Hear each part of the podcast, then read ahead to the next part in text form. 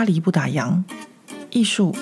建筑、设计、时尚、生活，零时差的讯息。无论你人在法国，曾经在法国，或想来法国，喜欢或讨厌这个国家，都欢迎你和我一起度过巴黎的战斗人生。欢迎收听《巴黎不打烊》，我是何桂玉。呃，最近呢，因为我开始在 YouTube 上面放影片，那我就收到一些巴黎不打烊 Podcast 的读者啊，不，听众私讯给我，然后他们真的非常可爱，然后问我说，我是不是要转行当 YouTuber，然后就不录制这个 Podcast 的节目了？那不是这样子的，就是 这个 YouTube 的影片呢，其实是一个文青的饮食频道。因为我自己真的是一个爱吃鬼，就是，嗯，我先生说我就是一个，呃，注意力都在那个食物上面的人，就是每天都想中午要吃什么，晚上吃什么，这样，是一个永远瘦不下来的爱吃鬼。那所以呢，就是平常生活中，呃，也吃了不少的餐厅，然后我这个人又好奇，然后又脑中随时都一直有一些新的想法，想做一点不一样的事情。那就做了这个 YouTube 的影片，那当然不会影响到我这个 Podcast 的这个录制，相反的，相反的，反倒会更督促我这个 Podcast 的录制。为什么呢？好，我要跟大家讲一下，就是我礼拜二的时候上了 YouTube 的这个影片的时候呢，我就很担心我女儿看到会是什么样的反应。然后她放学的时候，我就有点像那种，嗯，怎么形容比较好呢？有点像那种。大家知道那种媳妇做好菜端上桌要给婆婆尝一口，或是像以前我大学 就是要评图的时候，很怕被老师骂那种状况，然后我就给我女儿看我的影片，然后呢，我女儿看了影片之后就说：“嗯，有比较好一点呢。”这样这种 态度。然后呢，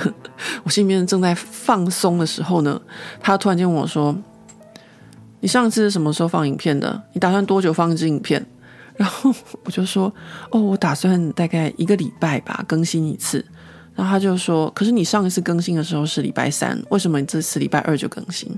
然后我就跟他说：“其实我上礼拜二也是更新的时候，那就是因为影片有点问题，所以我把它下架了，礼拜三又再放一次这样。”然后得到这个答案，我女儿她觉得还不够哦，她就跟我说：“那你是在几点的时候上传影片的？”我说：“嗯。”那个台湾跟法国有时差七个小时，我今天比较晚一点，大概是台湾时间十二点。然后他就跟我说：“那你以后就要准时在星期二的晚上十二点放你的影片，每一个礼拜二都要这个时候。”然后我就想说：“哈。”为什么？因为我从来没有想过这些事情啊！像我的 p o c a s t 也是一样，我什么时候录制，然后录好了，有时间剪接，有时候放音乐，然后呢，可能有的时候还要再隔两三天才会上线。这样，就是因为我工作、家庭的事情，我都要就是抽空去做这些事情。然后我女儿就给我上了一课，他说：“所有的这些。”专业的 YouTuber 或是网红，他们都会在固定的时间点放上他们的影片，这样他们的粉丝呢就会时间一到准时收看。我听完女儿讲完这些之后，我就真的完全震惊诶，因为他们这个世代的小孩真的就是出生就掌握这个流量密码，我真的是觉得他说的很有道理。我应该要好好的，就是时间到了，然后准时放上我的 podcast，放上我的影片，就像我跟大家，就跟所有的听众或是观众或是读者有一个约定，有一个约会一样。好，然后最后再附带一个好笑，就是女儿听到我说：“哦，那这样子以后呢，我就是每个礼拜二晚上九点放我的这个呃 YouTube 的影片。”她就问了我另外一句话，她说。那你有没有跟其他的大牌网红撞期？我快要笑死了。他就是说呢，我放影片的时间点不可以跟其他的就是很大流量的网红撞时，这样子的话，人家都看他都，不看我的。我真的觉得太好笑，因为我女儿一直叫我去报名这个爱丽莎莎的课程，那我也很认真的报名了。但我们家就有一个那个迷你爱丽莎莎在教我这些，她自己也没有拍影片，但是就是她长期看这些影片啊、TikTok 啊或者 YouTube 下面的心得，然后跟我讲，啊，很多事情我都不晓得，都是跟女儿在学。那既然我已经决定，就是每个礼拜二晚上，就是台湾时间九点。更新我的 YouTube 的影片，所以呢，我也必须要对我的 Podcast 负起责任。那就每个礼拜五，就是台湾时间的晚上九点，也会更新我的 Podcast 的这个 的的节目。这个时候，我真的觉得我背后有女儿的压力很大。虽然她不听 Podcast，但是她因为看 YouTube，所以。所以我必须要准时，那就是一个礼拜二、礼拜五这样。我跟他讲了之后，他还说：“为什么要礼拜二？为什么要礼拜五？”我真的觉得好恐怖哦！我的女儿怎么那么恐怖？我好像回到大学的时候，定礼拜二、礼拜五，就是以前我大学的时候，呃，二五设计课要交作业啊，太恐怖了！我现在想到都在发抖，然后我很希望我这个二零二三年可以完成这件事情。好，那我来说一说为什么我这个要拍影片，然后呢，我要很认真做我的 podcast 这个决心。事情是这样子的，就是去年我翻译了像《小王子》一样反应与思考这本书之后，我就获得了很多的想法，很多的启示。因为我觉得我常常就是做东做西，因为我真的是一个兴趣广泛的人，然后很多的好奇心。很常常有的时候会问很多问题，然后呃脑子里面就会一直在转，一直在想，然后反正大致上就是有点像是一个过动儿的状况。那翻译完这个像小王子一样反应思考这本书之后，我就决定要去芜存菁，然后做一些我自己喜欢的事。那当然也有跟大家讲过，就是因为我身体出现了一些状况。那我好好的想一想，就是说，其实我在法国这十几年来，因为我工作的关系，我的工作就是做多媒体的一些创作。那多媒体的创作其实有很多是和呃科技和技术有关的。说真的，就是这几年来，我常常在做完一档展览之后，我就会有想要退休的这种感觉，有这种想法。因为常常我们在做这些东西，它挑战真的是很难，就是说在技术上，然后或是在执行上，都是太困难了。嗯，我举例子来说好了，像嗯十年前吧，我们在台湾的桃园机场有做一个大型的机械式的互动装置。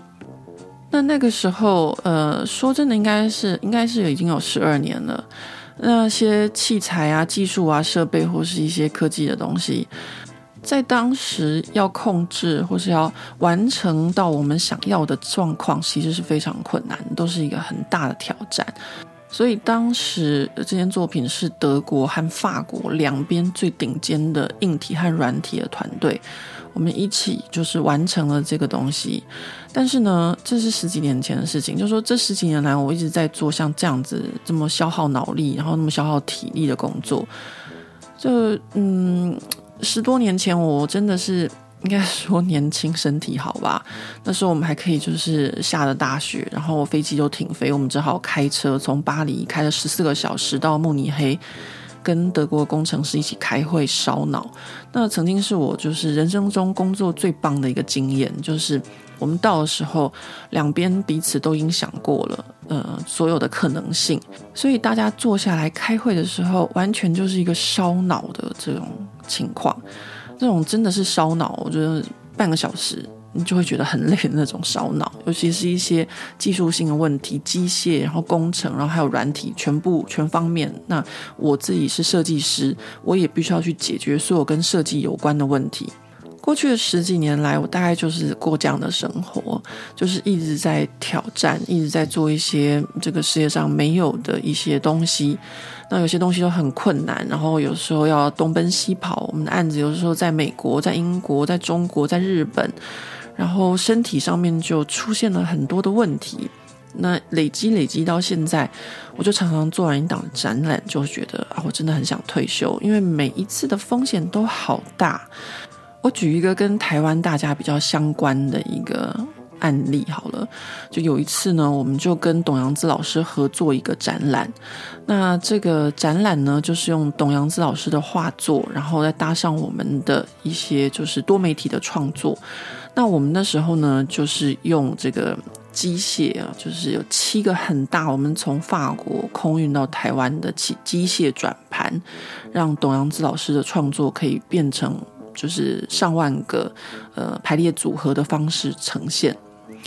那这个案子呢，我记得我那时候也是做完，真的有一种精疲力尽、想要退休的感觉。为什么？因为我们所有在法国都准备好的机械感应器材，所有东西，甚至电路板，我们都测试过无数次的器材，到了台湾却一一的坏掉、故障、秀逗。一直到展览的开幕前一天晚上凌晨两点，竟然还烧掉一个电路板。我那时候真的已经是熬了三天三夜都没有睡觉，然后凌晨两点，我就只好上台湾的这个就是一个 Arduino 的那个电路板的这个讨论社群里面问问看有没有人就是在这个时间点可以有两块电路板，就是来解救我们。好险，台湾这些科技岛凌晨两点还有人举手回应。那这个展览它是在早上九点开展，我们真的是弄到最后一刻。八点半还一堆的线乱七八糟，然后呢，九点开展的时候，全部收得干干净净，看不到一条线，而且呢，所有东西都可以正常运作。这大概就是我们平常工作的一个状况，就是压力极大，尤其是要开展要准时，然后不可以有任何的错误，会有任何的问题。那在法国的话呢，就是很多时候就是完全靠口碑，就是你这个展览如果开幕的时候你有什么东西宕机，或是你什么都没有弄好，或是它的风评不佳，其实业界很小，大家马上就会传开。那我们很多的案子其实也是靠口碑然后拿到的，或者说可以进入某个美术馆，像进入奥赛或者进入呃巴黎人类学博物馆，这些都是因为曾经做过什么样的案子，然后人家才会知道你，然后你就会进入这个小小的圈子里面。那这样子的情况自然就是压力很大，你就是一直不能够出错，然后一直在做一些挑战很高的东西，包含像我们现在在做这个今年要上档的一个展览。看起来好像很简单，但是其实技术上的问题也是非常的多。唉，好吧，讲了这么多，我就决定就是要做我喜欢的事。因为我翻译完这个像小王子一样反应与思考之后呢，我就决定要像小王子一样。嗯，我现在已经很努力了这十几年了，然后我想要就是稍微放风一下，然后 做一点我喜欢的吃吃喝喝。然后呢，录一些我的 podcast。然后我今年也报了一个学校，要开始念书。反正呢，就是决定要让自己就是至少活得像人吧。我一个读者，他看了我那个第一支影片之后，看到那个活得很好、很幸福的这个机械的奢侈品、机械的爱马仕之后，就留言跟我说：“鸡都过得比你好。” 对，鸡的生活非常的健康，早睡早起，而且三餐饮食正常。OK，那我现在讲了这么多，就是要跟大家讲说，嗯，我今年呢会开始想要做一些我喜欢的事情，所以呢，在这个 YouTube 影片被女儿鞭策之后，我这个 Podcast 部分我也会鞭策我自己，我也会很努力的做。但是呢，就是有一些比较困难的。呃，这个节目像那个欧洲思想审查室，哇，那个真的，我现在已经完全卡关呢，因为呃，有一个就是思想家非常非常的困难，大家到时候听到就知道，哇，真的是我要了解他为什么被禁，我必须要去了解他背后的整个思想体系，哇，这个准备时间真的是超恐怖。我暑假的时候就研究，应该去年暑假就研究他的这个。历史啊，还有他的思想，然后觉得整个就是一个黑洞，我整个跳进去就出不来。而且他只是这个思想审查室里面的某一段时期，就是某一个 podcast 里面的其中一个人而已。啊，所以像这样的节目，可能大家就必须要稍微等久一点。那其他的呢，我就会很努力的这样每周更新。那今天呢，我就要来跟大家讲，就是这一本影响到我，就让我的整个决策会影响到我现在人生的这个像小王子一样反应与思考。那我这边要先给大家打一个预防针，就是如果你听了这个像小王子一样反应与思考这期节目之后，你觉得这根本就是一个心灵鸡汤，那你没有没有想错，它的确因为这个这一系列像某某某一样反应与思考，在法国的这个书店里面，就是在这个心灵成长这个这个这一区里面的。也就是说，你想要变成像谁，变成像小王子，变成像香奈儿或是亚森诺平，那你就要读这类型的这个心灵成长的书。那我翻译的这三本，呃，比如说香奈儿，他带给我真的是很多勇气，因为我真的觉得他的这个很多的故事，他的很多想法是会给女人带来勇气的。那亚森诺平的话呢，就是告诉我说，只要活得要稍微聪明一点。那小王子的话呢？他真的就是告诉我，嗯，就是何鲑瑜，你可以人生不要活那么累。就是像几年前那个参加这个我女儿学校家长会，呃，雨中然后塞车，还要骑滑板车，扑街了还要爬起来，这种事情怪不得我现在会无时间呐，就是把自己逼得太紧了。所以今天像小王子一样反应与思考的第一集的节目。我就要跟大家分享这一章里面有一个很重要的章节，就是呢，噔噔噔噔，像小王子一样对自己好，是不是很重要？我必须要先跟大家老实的说一件事情，就是其实我并没有很喜欢《小王子》这本书。嗯、我知道很多人都喜欢，但是我一直没有很喜欢。诶，刚好我另外一半没有很喜欢，我女儿没有很喜欢，我们一家三口真的是怪胎一家。而且我们一家三口为什么都不喜欢小王子呢？呃，原因很简单诶，就是我们觉得，嗯，小王子就是一本装可爱的书，就是觉得小王子很心灵鸡汤，很装可爱。你说我们是不是真的很无聊？可是呢，因为翻译这本书之后，我又重新阅读了一遍小王子，然后我的整个看法就跟以前完全不一样了耶。就是因为翻译像小王子一样，反应与思考。然后再去重读《小王子》，我反倒看到了不一样的东西，然后可以投射和运用在我自己身上，然后我就哎觉得《小王子》这本书真的很不错，我现在要活得跟小王子一样。好，我觉得应该这样讲吧，就是有一些书呢，可能在。不同年龄阅读会有不同的心得。那小王子之所以可以这么畅销，他一定有他的原因。你看，我到了四十四岁，今年已经要四十五岁了，才开始喜欢上这本书。好，那我今天呢，要跟大家分享的重点就来了，就是这一本书里面其中一个章节，就是像小王子一样对自己好。这个章节的开头，作者就引用了小王子书里面的一句话。就是如果你成功地好好判断自己，那么你就是真正的智者。那我先来念一下这一章的内容给大家听。为了追逐夕阳，小王子有一晚在他的星球看了四十三次日落。他很清楚自己要培养什么，才能让自己同时获得快乐和平静。在他的小行星上，没有人支配他的欲望或快乐。他独自决定是否将椅子移动几公尺，好观看下一次的日落。没有流行，没有规定，没有媒体或杂志煽动他去做他认为对自己好的事情。自由主宰和判断自己的快乐，小王子不需要谁的建议就能够创造自己的愉悦。他知道自找乐趣，享受一切。更重要的是，他知道追随自己的渴望，像他观看过无数次疗愈又抚慰人心的夕阳。正如《小王子》这本书的叙述者，他在小王子和点灯人相遇时最后说的：“小王子不敢承认的是，他之所以舍不得离开这颗得天独厚的星球，是因为这里每二十四小时就会出现一千四百四十次日落。我们在日常生活中是否善待自己？来自责任、家庭和工作的一切，不断将我们拉往各个方向，直到我们在满足大家的要求。”和个人的私欲中被撕裂，请听我们生活里的回音。很明显的，我们花在忍受的时间比善待自己的时间还多。对于为自己做点事，我们经常把这个问题放到最后面，等下次假期再去希腊玩吧。如果有放假的话，最后除了我们，是谁可以阻止我们花点时间想想自己，做一些对自己有益的事？